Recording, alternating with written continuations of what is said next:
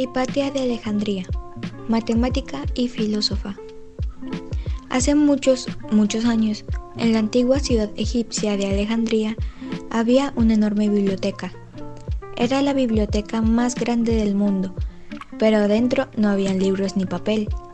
La gente escribía sobre papiros, que eran hojas hechas de una planta, y los enrollaban en pergaminos. En lugar de tener libros como la actualidad, en esta antigua biblioteca habían miles de pergaminos, cada uno escrito a mano por un escriba y guardado con cuidado en una repisa. En la biblioteca de Alejandría, un padre y su hija se sentaban juntos a estudiar los pergaminos. Sus temas favoritos eran la filosofía, las matemáticas y la ciencia. Ese padre y su hija se llamaban Teón e Hipatia. Hipatia resolvía ecuaciones y proponía teorías geométricas y aritméticas. Le gustaba tanto estudiar que al poco tiempo empezó a escribir sus propios libros, o más bien pergaminos. Construyó un instrumento al que llamó astrolabio, el cual servía para calcular la posición del Sol, la Luna y las estrellas en cualquier momento determinado. Hipatia impartía unas clases de astronomía tan populares que los alumnos y los profesores se sentaban a su alrededor para escucharla hablar. Hipatia se negaba a usar ropa tradicional de mujer e impartía sus clases con túnica, como el resto de los maestros. Por desgracia, cuando la biblioteca de Alejandría se incendió, todas las obras de Hipatia se perdieron. Sin embargo, sus estudiantes escribieron sobre ella y sus brillantes ideas, y gracias a eso hemos aprendido sobre esta erudita de Alejandría. Circa 370 al 8 de marzo de 415. Defiende tu derecho a pensar, porque incluso pensar de manera errónea es mejor que no pensar. Hipatia. Hipatia de Alejandría es una de las primeras científicas de quienes tenemos referencia. Fue una maestra de prestigio en las escuelas neoplatónicas y realizó importantes contribuciones a la ciencia en los campos de las matemáticas y la astronomía. Su brutal asesinato escenifica el paso del razonamiento clásico al oscurantismo medieval. Muchos aspectos de la vida de Hipatia son un misterio y la principal fuente de información de que se dispone son los escritos de sus discípulos. La leyenda que se ha alimentado sobre su persona ha hecho que en ocasiones se mezclen los datos verídicos con las licencias poéticas y se dificulte el conocimiento de la ciencia alejandrina.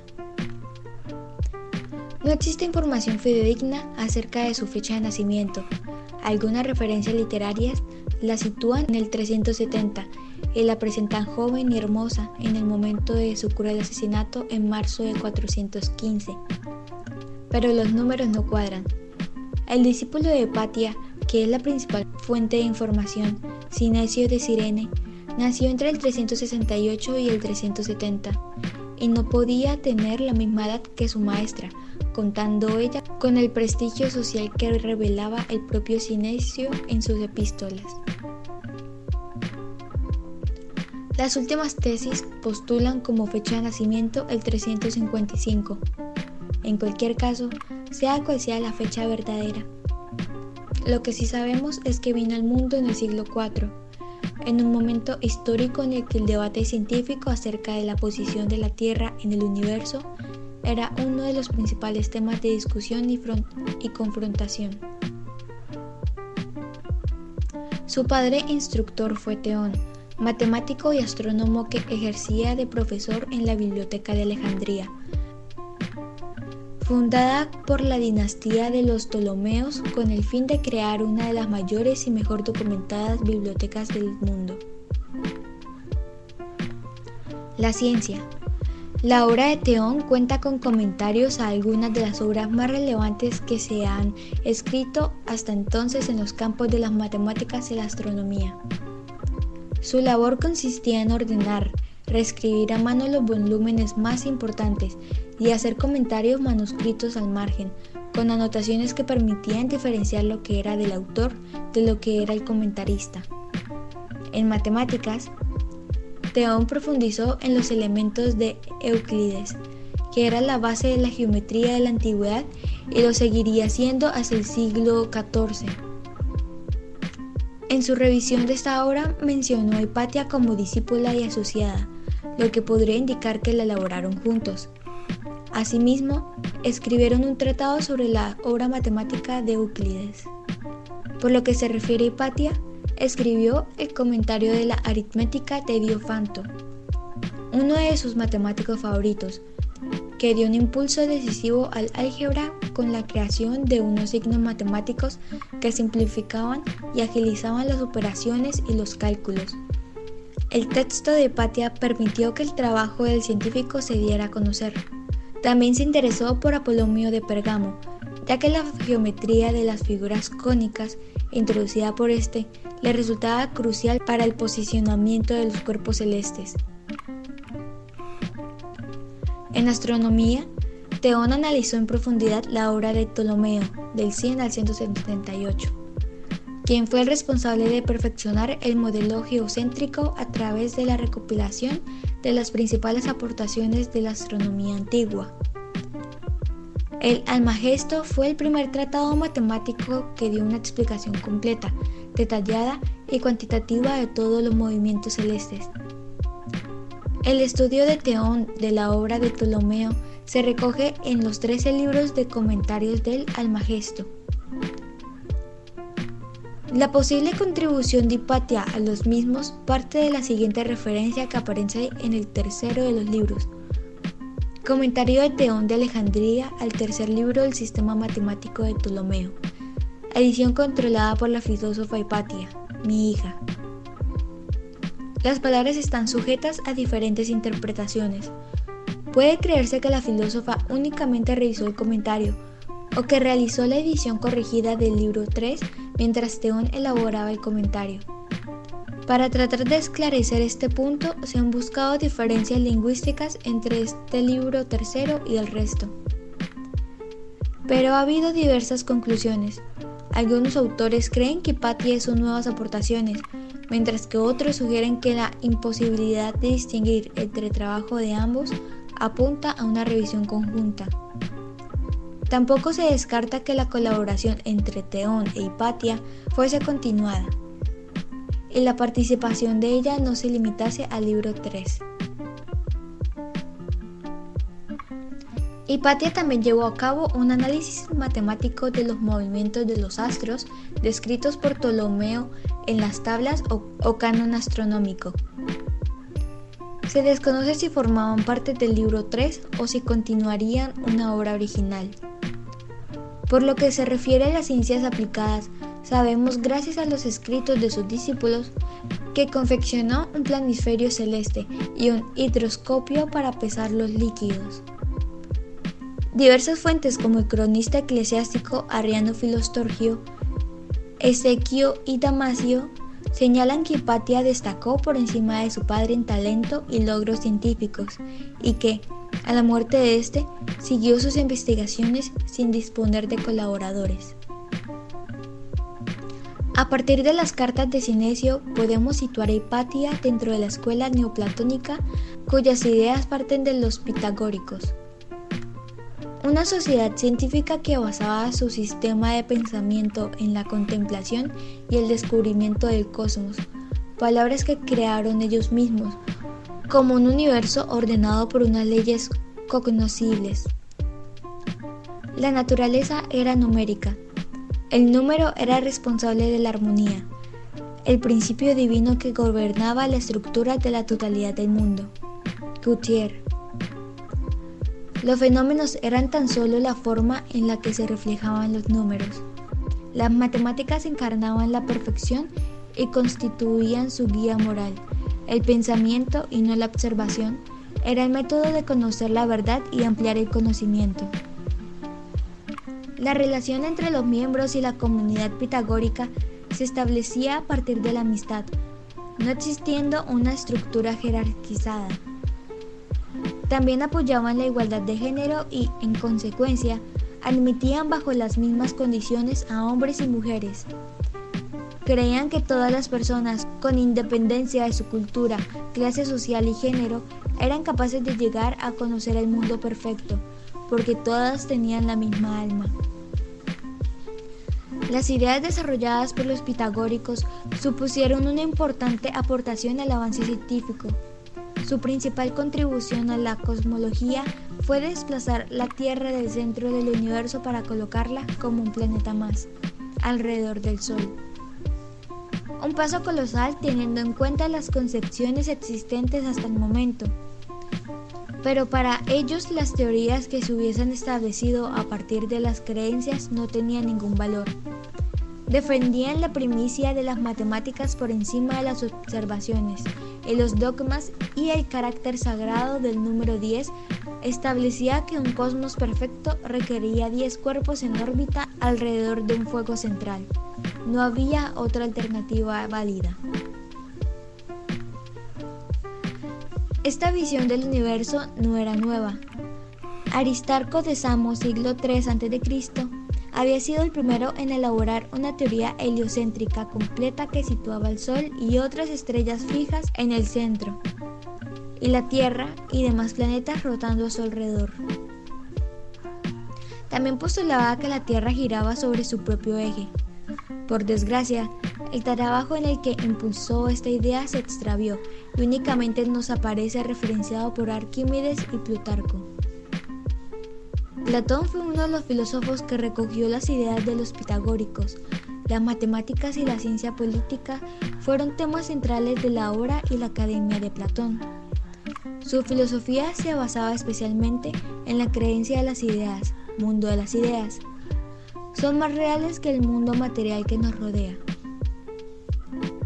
La corriente neoplatónica que siguió Hepatia era heredera de esta línea de pensamiento de la que el principal representante es Clotino. También suponían la existencia de un principio supremo más allá de la realidad que podría conocerse por medio de fórmulas matemáticas y compartían la visión del cosmos. Durante la vida de Hipatia, la escuela de Alejandría transmitió esta doctrina filosófica y con el espíritu integrador pitagórico no separaba a los estudiantes según su religión. Los alumnos de Hipatia eran un modelo de diversidad cultural, religiosa y étnica, lo cual atraía a intelectuales de diferentes partes del mundo que acudían a la ciudad para formarse sobre las diferentes concepciones filosóficas y científicas. Según las cartas de Cinesio, las clases eran diálogos en, en los que ella discutía con los alumnos sobre filosofía, matemáticas, astronomía, ética y religión. Aunque en la escuela neoplatónica el fuego y no la tierra era el centro del universo, la concepción geométrica se impuso y mantuvo durante mucho tiempo, unos 1400 años. Ello se debe a que, a pesar de sus dificultades para sostenerse científicamente, contaba con la gran influencia de la escuela aristotélica, así como el apoyo de una iglesia que contaba cada vez con más poder. El geocentrismo se adecuaba a lo que explicaba la Biblia.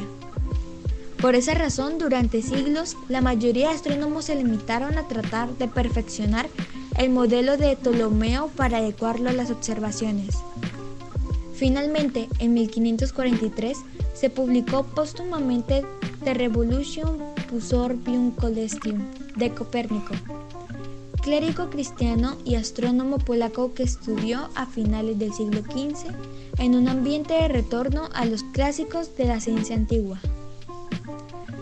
En la Universidad de Bolonia fue alumno y trabajó para Domenico María de Novara, que mantenía una posición crítica frente al sistema tolemaico del universo.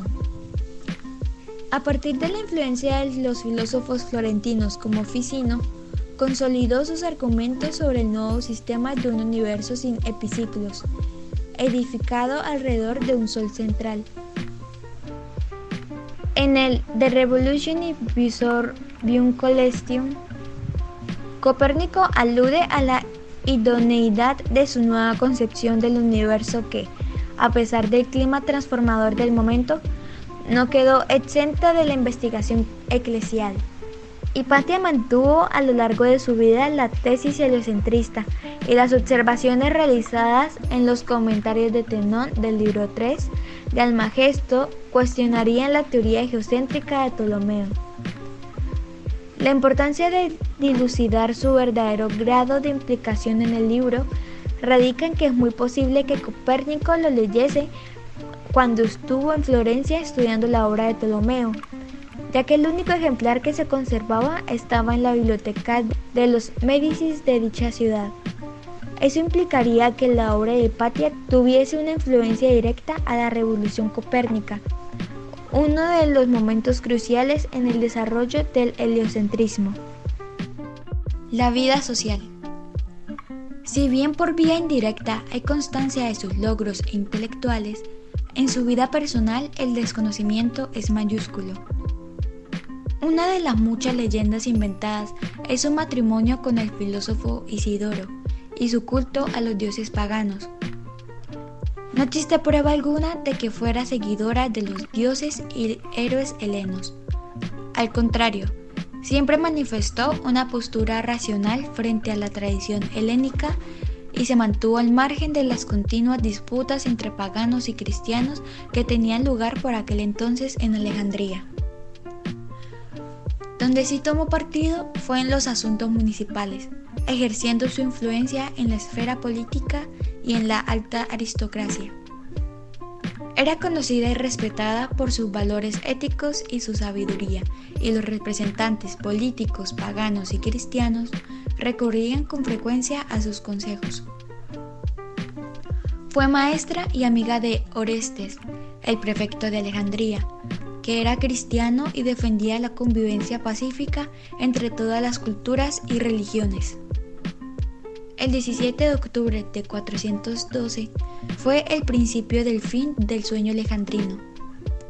Cirilo fue elegido como obispo de Alejandría y, a partir de entonces, la situación cambió radicalmente.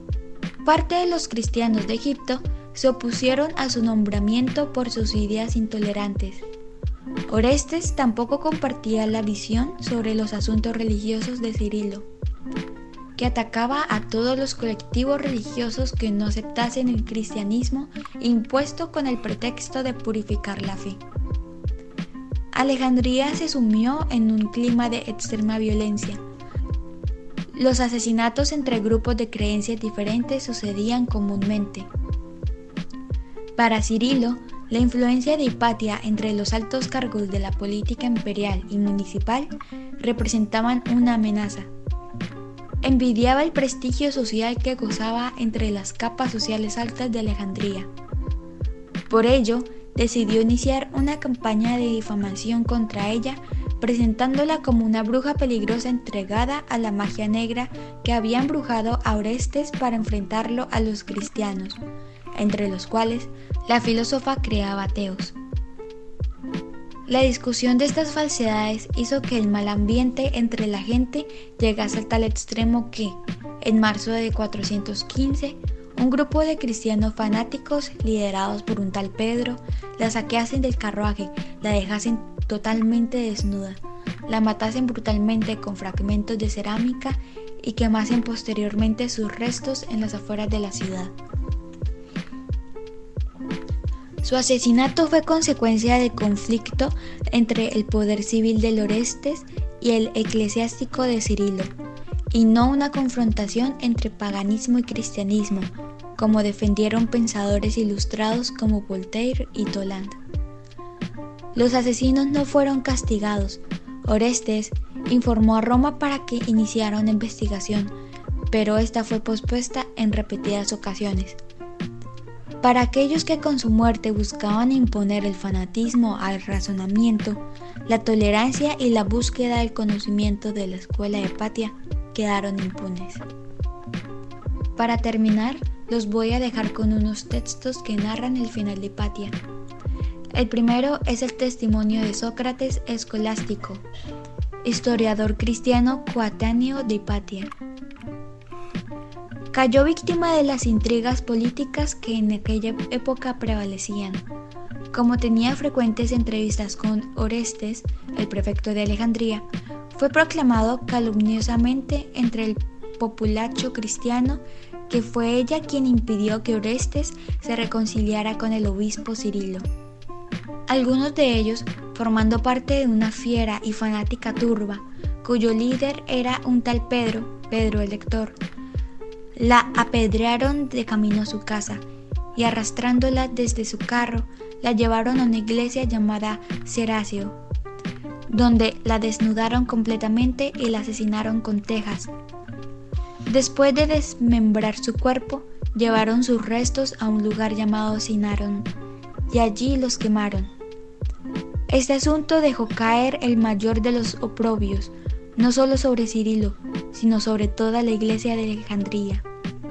Y seguramente nada pudo haber más lejos del espíritu cristiano que permitir masacres, luchas y hechos de este tipo. Esto sucedió en el mes de marzo durante la cuaresma, en el cuarto año del episcopado de Cirilo, bajo el décimo consulado de Honorio y el sexto de Teodosio. El segundo es de Juan, obispo de Niquiu, dos siglos más tarde. Una multitud de creyentes en Dios se levantaron guiados por Pedro el magistrado y procedieron a buscar a la mujer pagana que había engañado a la gente de la ciudad y al prefecto Orestes con sus encantamientos. Y cuando descubrieron el lugar donde se encontraba, la fueron a buscar y la hallaron cómodamente sentada. Habiéndola hecho descender, la arrastraron por todo el camino hasta la iglesia mayor llamada Serasio. Esto sucedió en los días de Cuaresma. Le arrancaron la ropa y la arrastraron por las calles de la ciudad hasta que la provocaron la muerte. La llevaron a un lugar llamado Sinarón y quemaron su cuerpo.